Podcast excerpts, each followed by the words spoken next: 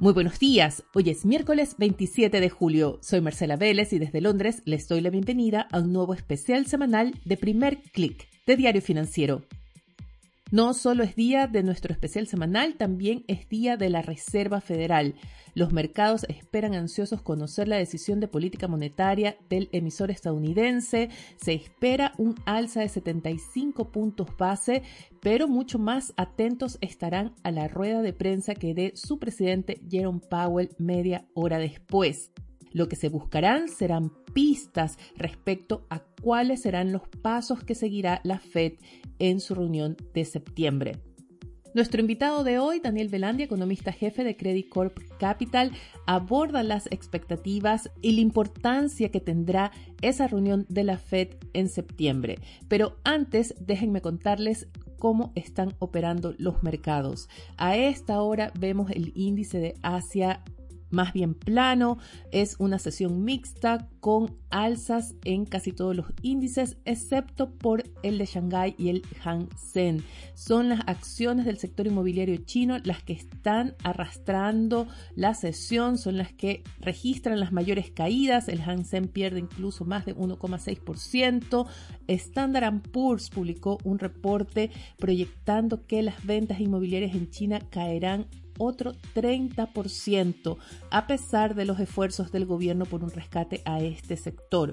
Hay que destacar el panorama económico mundial que actualizó ayer el Fondo Monetario Internacional, que incluía fuertes recortes a las proyecciones de actividad tanto de China como de Estados Unidos. Esto es muy importante para los países que tienen a ambas economías como sus principales socios comerciales.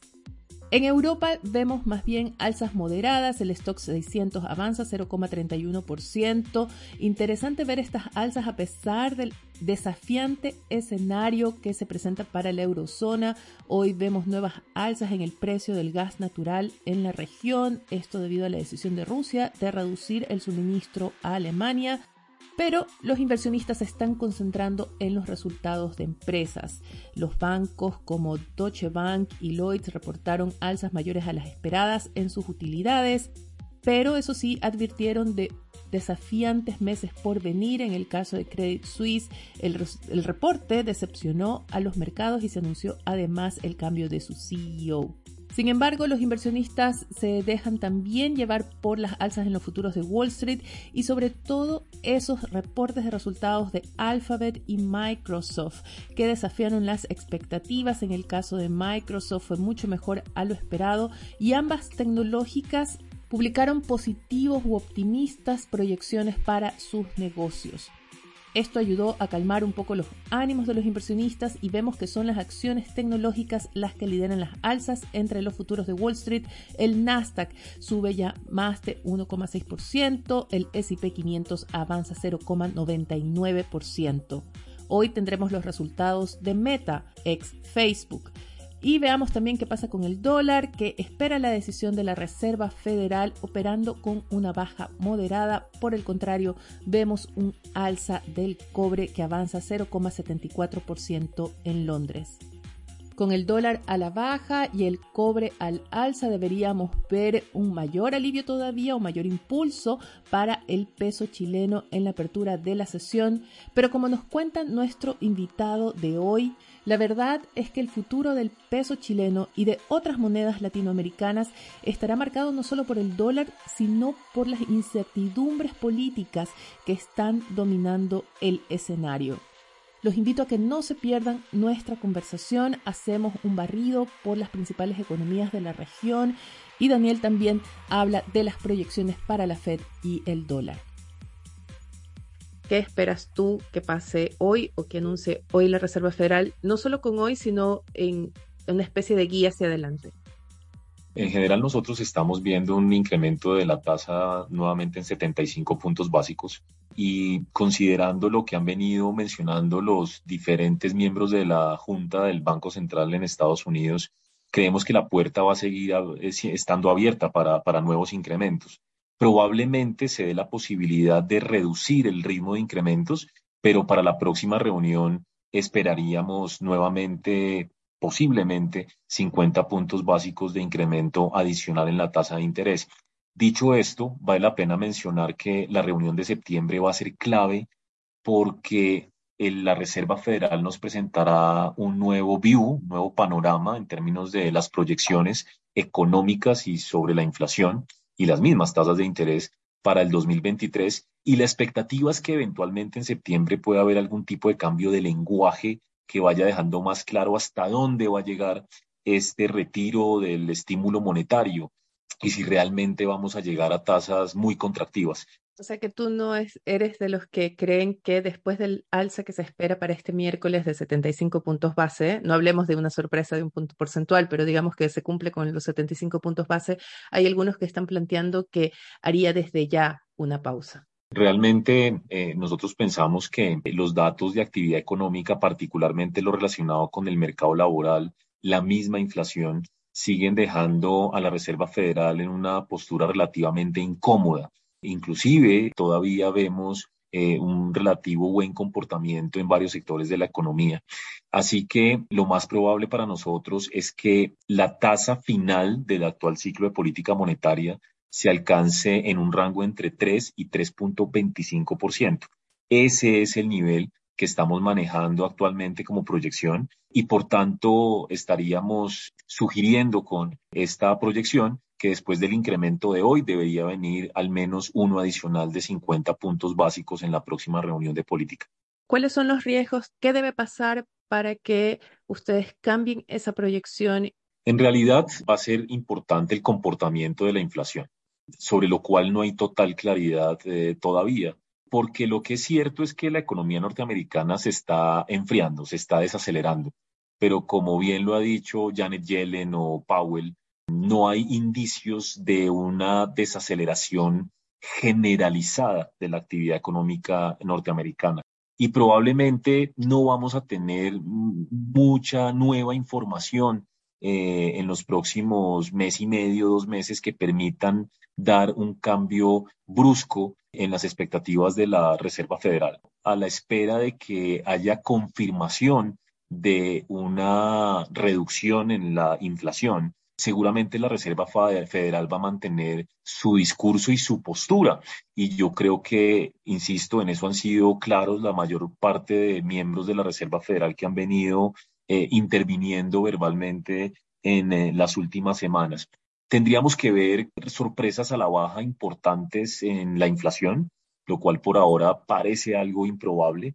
Eh, asimismo, de pronto una desaceleración mucho más marcada de la actividad económica hacia adelante para esperar que haya un cambio en el lenguaje y en la postura de la Reserva Federal en las próximas reuniones. Por el contrario, si por supuesto la actividad económica se estabiliza y la probabilidad de recesión disminuye y la inflación no cede, podríamos ver una Reserva Federal siendo mucho más hawkish incluso. Pero para ser honesto, nosotros vemos más riesgos hacia abajo. Es decir, que en un momento dado si se materializan algunos riesgos, esos riesgos impliquen que la Reserva Federal puede hacer menores incrementos de la tasa de interés de lo que se está esperando actualmente. A mí me gustaría hacer un comentario muy puntual que tiene que ver con el hecho de que es posible que algunos miembros de la Reserva Federal no estén totalmente incómodos con tener una recesión técnica. Eh, me refiero a dos trimestres consecutivos de contracción de la actividad. Esto puede ser debatible, pero la realidad es que la economía norteamericana se ha mostrado algún tipo de desequilibrios o excesos, por ejemplo, en el consumo de los hogares en trimestres anteriores. La misma inflación parece reflejarlo así y el mercado laboral. Así que no estoy completamente seguro de que si tenemos una eh, contracción de la actividad económica, eh, eso frene las intenciones de la Reserva Federal. Por el contrario, si ellos prevén contracción de la economía moderada y muy temporal, eso podría aliviarles, digamos, el panorama en términos de los potenciales desequilibrios que se pueden haber formado eh, tras la pandemia. En ese sentido, ¿qué tan importante son las cifras que se van a publicar el jueves, que es el PIB del segundo trimestre? ¿Tendríamos esa confirmación si es que hay una contracción ya de una recesión eh, técnica, porque en el primer trimestre tuvimos también una contracción, pero ¿qué desglose de cifras sería importante analizar dentro de esa lectura del PIB? realmente llega a ser probable que, tengamos una nueva contracción, aunque la, la, discusión está sobre la mesa. Inclusive hay quienes dicen que puede haber una revisión al alza del PIB del primer trimestre y por tanto eh, que se vuelva positivo esa revisión eh, con el paso del tiempo en las revisiones.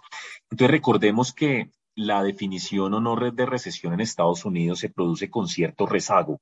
Además, porque la definición completa, digamos, de una recesión generalizada de la actividad económica tendría que implicar, por ejemplo, incrementos de la tasa de desempleo o que muchos sectores de la economía se estén viendo afectados de manera importante en sus ventas. Y es ahí donde, por ejemplo, Janet Yellen recientemente mencionó que eso no se está viendo.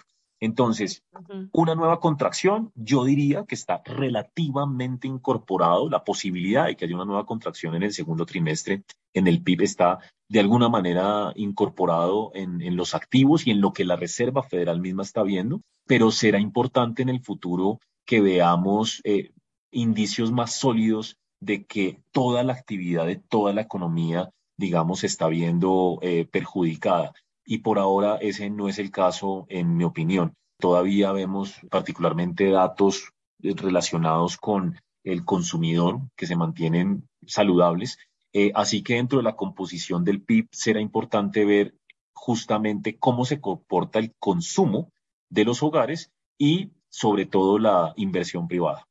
Eh, no sé si podemos comentar un poco el informe del Fondo Monetario Internacional, porque si bien no hablan de una recesión. Las proyecciones que publicaron precisamente hoy sí demuestran o revelan una lectura, yo diría, pesimista de la economía de Estados Unidos, bueno, y de la economía global en general, en el caso de Estados Unidos, con un crecimiento que no supera el 1% el próximo año. O sea, estamos hablando que si incluso si evitan una recesión, estamos en un momento de crecimiento económico muy, muy bajo.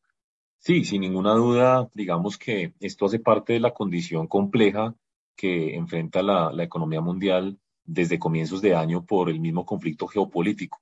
La alta inflación y la probabilidad de un bajo crecimiento económico, tanto este año como el próximo, pues digamos es algo que ha estado sobre la mesa a lo largo de todos estos meses y la realidad es que pues la Reserva Federal y en general la política monetaria le ha dado prioridad a mm, el manejo de la inflación, porque realmente un riesgo importante que, que se ve hoy en el mundo es que esa alta inflación se vuelva un poco más persistente, entre otras cosas por riesgos como el de la guerra entre Rusia y Ucrania, que puedan mantener por los factores que ya conocemos, los precios de energéticos o de alimentos altos por mucho tiempo y al final eh, la inflación que estamos viendo hoy alta y que debería ser temporal se nos vuelva algo más digámoslo, sistemático y duradero, también porque hay mayores efectos de indexación y las expectativas de inflación no convergen a la baja.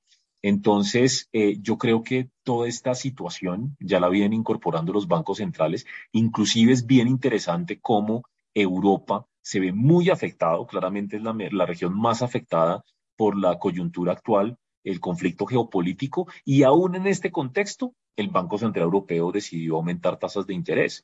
Eh, inclusive sorprendiendo al mercado, eh, lo que da muestras de que evidentemente las autoridades en el mundo están en una posición bastante incómoda, pero que están dándole mayor ponderación al tema inflacionario porque dejar que la inflación quede alta por mucho tiempo también eh, sería, digamos, un serio problema para el crecimiento económico futuro. Entonces, yo sí creo que los bancos centrales eventualmente van a cambiar su lenguaje.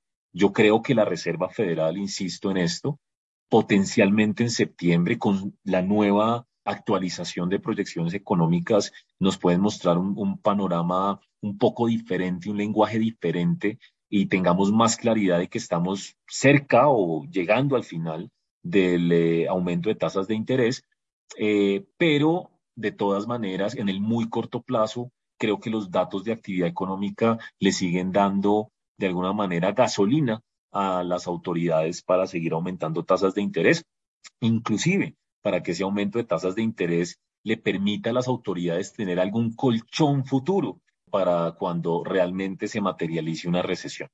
Pero si hablamos de septiembre, de lo importante que es esa reunión y de esa nueva proyección que tendríamos entonces, ¿qué deberíamos ver en las cifras? ¿Qué deberíamos ver en términos de inflación? Deberíamos ver que la inflación efectivamente alcanza un pic. Y esto tiene que ver con esta idea de cuáles son los plazos que se manejan, porque venimos de bancos centrales diciéndonos que la inflación iba a ser temporal, temporal, temporal, mes tras mes, mes tras mes, hasta que finalmente de repente cambiaron y dijeron, bueno, no, no, no es tan temporal. Entonces, ¿en qué momento se da el plazo y se dice, no, ahora sí, eh, ya ha pasado lo peor y podemos presentar un nuevo escenario? Definitivamente creo que tiene que haber una consolidación de la caída en la inflación y ni siquiera hemos llegado a eso porque no hemos llegado al pico. Entonces seguramente ya estamos en el pico o cerca de, pero posteriormente creo que no va a ser completamente suficiente ver que la inflación anual cae un mes particular.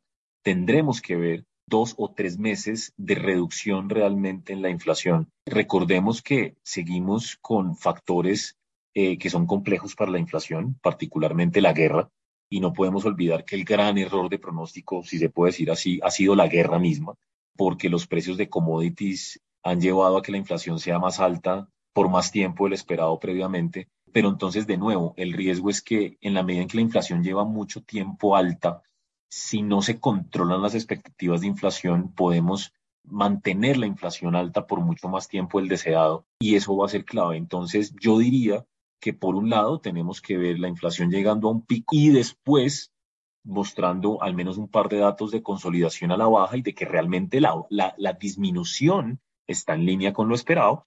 Y por el otro lado, que eso mismo se traduzca a un recorte de las expectativas de inflación eh, por parte del mercado y de los economistas, porque todavía permanecen en niveles altos.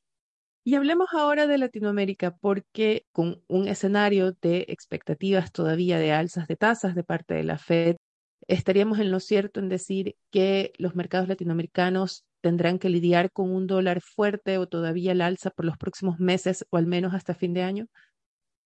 En principio creemos que con todo lo que hemos conversado acerca de lo que puede hacer la Reserva Federal y que potencialmente en la última parte de este año sí veamos un cambio de lenguaje, un punto de inflexión en lo que en el actuar de la Reserva Federal y en su mensaje. Con base en eso, es posible que al final de este año entonces también veamos un punto de inflexión en el comportamiento del dólar. Yo sí creo que el dólar va a permanecer fuerte en los próximos meses. Probablemente empecemos a ver en la última parte del año una depreciación gradual del dólar, pero la realidad es que las economías, las otras economías, aparte de la de Estados Unidos, particularmente las desarrolladas, están enfrentando serios problemas para crecer e inclusive las amenazas de recesión sobre ellos son mucho más potentes.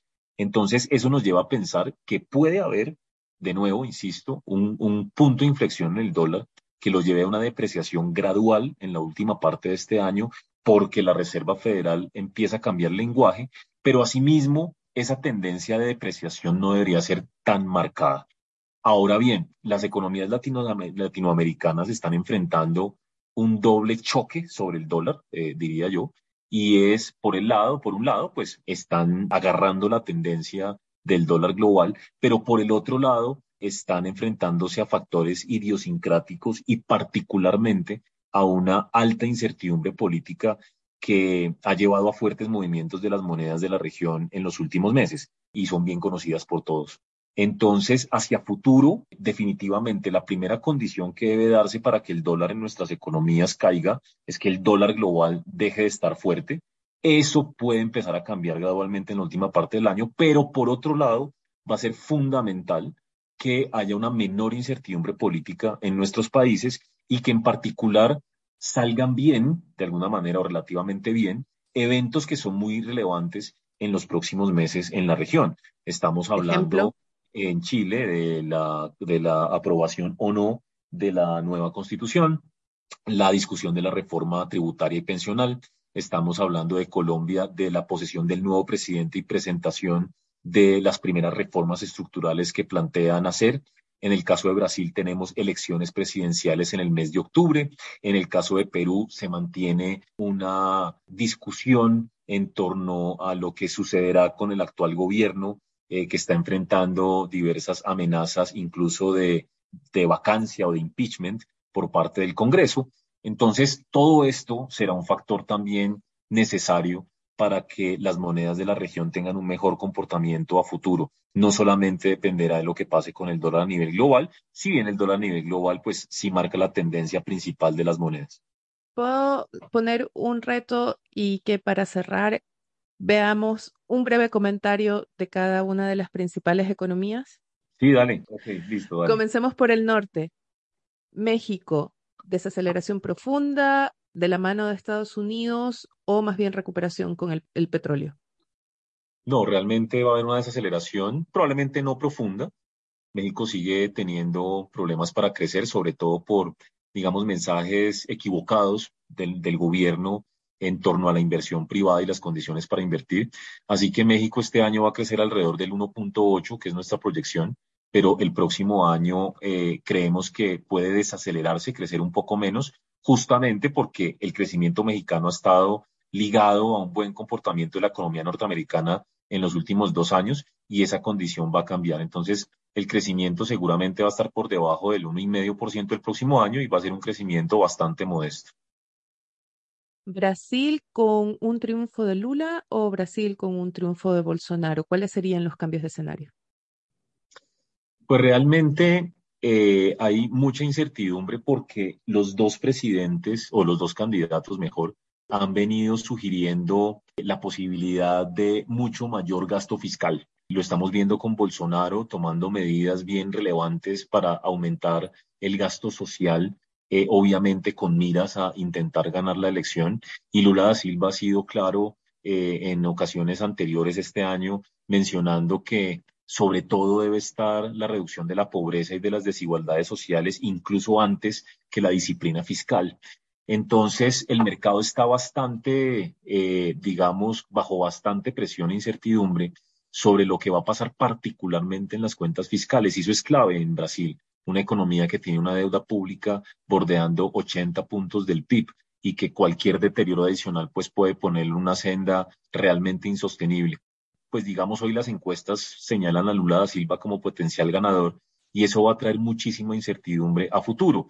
Digamos que para algunos eh, Lula da Silva no fue mal presidente durante su primer periodo, así que ya también es un viejo conocido del mercado eh, y todo el mundo estará atento a lo que pueda salir de nuevas reformas, sobre todo en términos de gasto y que pueda tener impacto fiscal. Bolsonaro, pues seguramente sería una mejor preferencia para los mercados porque pues es un gobierno de derecha, pro mercado, tiene implícitos estos riesgos fiscales que ya mencioné. Eh, pero por ahora yo creo que el mercado se está preparando para una potencial victoria de Lula da Silva y eso podría implicar mayor endeudamiento, un deterioro de las cuentas fiscales y pues que el crecimiento económico permanecerá también bastante mediocre en los próximos años. Argentina, default o no? Eh, es una gran pregunta, pero realmente el gobierno argentino tendrá que tomar medidas estructurales y no parece que lo, que lo pudiera hacer o que lo, que lo vaya a hacer más bien. Eh, y todos, todo el mercado está atento a que Argentina logre llegar a las elecciones del 2023 sin hacer un default. Probablemente el, Fondo Monetario siga apoyando a Argentina en, la medida de lo posible, pero Argentina va en un camino que no es sostenible. Realmente mm, eh, una inflación galopante que probablemente este año puede incluso llegar al 90%, pérdida de reservas internacionales, bajo crecimiento económico. Así que no apostaría a si va a ser default o no, pero definitivamente el 2023 va a ser muy complicado si no se hace algo pronto. No descarto un nuevo default, el mercado ya lo empieza a descontar, pero lo más importante más bien va a ser si hay un cambio de gobierno en el 2023 que genere algo más de optimismo sobre el país. Ahí podríamos cuestionar la actitud del fondo hacia Argentina, pero esa es otra discusión rápidamente antes de quedarnos sin tiempo. Mm. Chile, ¿a qué se están preparando los mercados Sé que el plebiscito de salida es lo que está llamando más la atención o concentrando la atención. ¿Cuál es el escenario que ustedes están manejando? Realmente eh, está muy difícil el, eh, digamos, acertar o proyectar qué va a pasar con eh, el plebiscito, pero la realidad creo que el mercado se está preparando para bastante tiempo de incertidumbre, sea uno el resultado o el otro. Eh, básicamente porque pues ya quedó claro que pues por parte del presidente Boris hay una propuesta de que si gana el rechazo, volvamos a empezar, a empezar un nuevo proceso eh, y buena parte de la población lo apoyaría, eh, según las encuestas. Así que eso traería incertidumbre, serían otros, no sé, dos años adicionales de discusiones complejas, obviamente con la posibilidad de que haya mejoras, ¿no? Al texto actual, pero y por el otro lado, si gana el apruebo, cosa que no podemos descartar, nosotros seguimos, pues, eh, tenemos que la, la, los indecisos se mantienen relativamente altos eh, y no se puede descartar que al final gane el apruebo. Si, si el apruebo ganara, entramos en un momento de mucha incertidumbre a sí mismo porque el Congreso tendrá que reglamentar una serie de cosas y nosotros hemos sido de la opinión que realmente hay propuestas dentro de la Constitución o normas que tienden a debilitar las condiciones para la inversión privada en Chile. Entonces, al final, yo creo que el mercado se está preparando es para mayor incertidumbre, para volatilidad, que el dólar en Chile esté por arriba de los 900 pesos demuestra que hay una prima por riesgo que se le está exigiendo al país por esa mayor incertidumbre y las mismas tasas de interés que están en niveles elevados en el mercado de deuda pública también sugieren que se está esperando de pronto un deterioro parcial al menos de las condiciones para la inversión en el futuro, sea el uno o sea el otro el escenario. Al final va a ser muy difícil saber si va a ganar el rechazo o el apruebo, pero lo que sí está prácticamente asegurado es eh, incertidumbre y volatilidad en los mercados hasta que haya mucha más claridad, pero en el corto plazo no parece que eso vaya a ser como posible. Petro, ¿qué tan larga va a ser la luna de miel? Yo creo que eh, esta vez más que nunca es cierto que los primeros 100 días de gobierno son claves. Petro ha sugerido que va, y, pues su, em, equipo de gobierno y coalición de Congreso ha sugerido que van a presentar varias reformas estructurales muy temprano cuando arranque su gestión el 7 de agosto, siendo la más importante la reforma tributaria, muy ambiciosa al estilo Chile, está por más de cinco puntos del PIB, pero también hay reformas en el lado pensional, de salud, laboral, de tierras, reformas muy complejas. Así que la esperanza que tenemos en Colombia es que esa luna de miel dure, para lo cual será necesario que haya buenos consensos, buenas discusiones y buenas conversaciones. Yo creo que si al final se logran moderaciones en ciertos eh, temas del discurso y de las propuestas, se pueden hacer buenas reformas, ¿no? Pero entonces todo al final dependerá de cómo se da esa relación entre el nuevo presidente y el Congreso qué tan consensuadas pueden llegar a ser esas discusiones y esas reformas, eh, y ahí veremos qué pasa. Pero en ese orden de ideas, insisto que los primeros 100 días de gobierno van a ser determinantes para lo que suceda en Colombia en los próximos cuatro años. Y finalmente, Perú, ¿veremos un cambio de gobierno? Bueno, esa sí no la puedo pronosticar. La verdad es que las tensiones siguen siendo eh, elevadas. Hay varias investigaciones eh, alrededor del presidente Castillo y de su equipo de trabajo, con temas, por ejemplo, como corrupción o temas vinculados con, bueno, digamos, eh, malas gestiones, ¿no? Administrativas, etcétera. Pero por ahora no hay ningún tipo de prueba al respecto eh, y por eso, pues, el presidente Castillo sigue su mandato.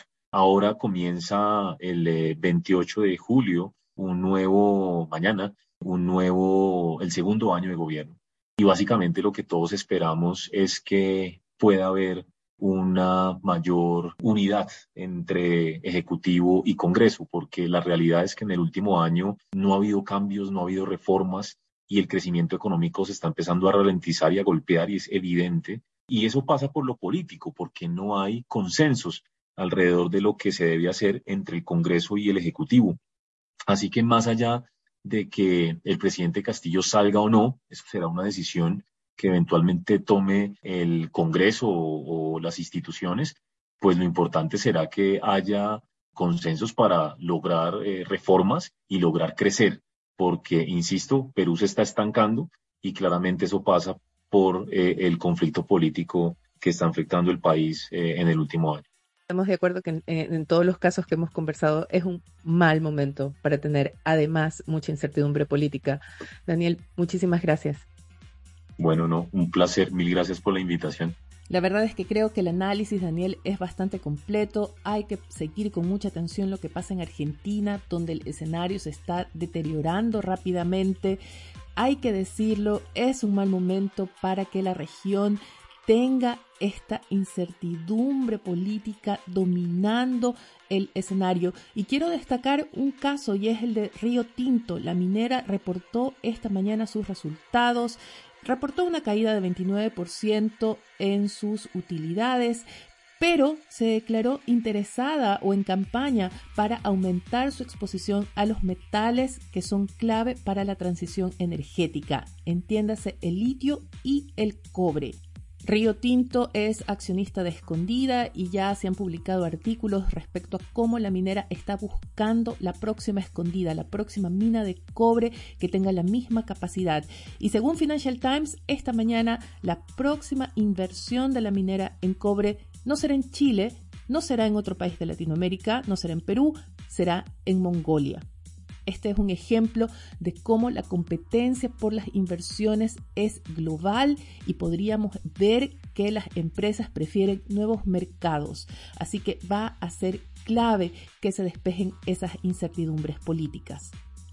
Y por eso es especialmente preocupante escuchar que el mercado se está preparando o más bien está viendo que estas incertidumbres no desaparecerán del mercado chileno en los próximos dos años.